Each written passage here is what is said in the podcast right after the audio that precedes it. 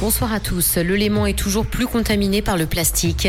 La bécasse reste la cible des chasseurs dans le canton de Vaud, même si elle est menacée, et un ciel couvert attendu demain matin. Le Léman est toujours plus contaminé par le plastique. Toutes les rives du lac sont envahies et le milieu n'est plus propre. S'il y a des pistes pour améliorer la situation, la solutionner complètement s'avère compliquée. Année après année, ce sont près de 55 tonnes de matière à base de pétrole qui atterrissent dans le lac.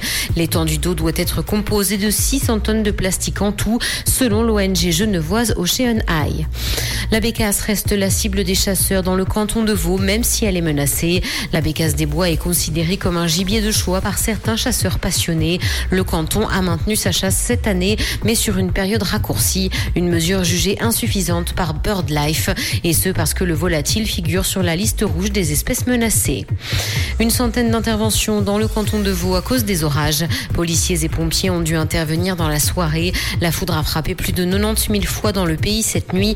Des arbres se sont retrouvés couchés sur la chaussée. Des dégâts matériels ont également été constatés dans d'autres cantons, même si Genève a notamment été relativement épargnée. Une femme a par ailleurs été touchée par la foudre. Dans l'actualité internationale, des sanctions pour les entreprises qui financent la guerre au Soudan. C'est ce qu'a annoncé Londres. Les entreprises qui fournissent des financements et des armes aux paramilitaires impliqués dans le conflit en cours sont menacées. Leurs avoirs seront gelés dans le pays. Six entreprises sont visées par ces sanctions. Les trois mois de violence au Soudan ont placé 25 millions de personnes en situation de besoin d'aide humanitaire.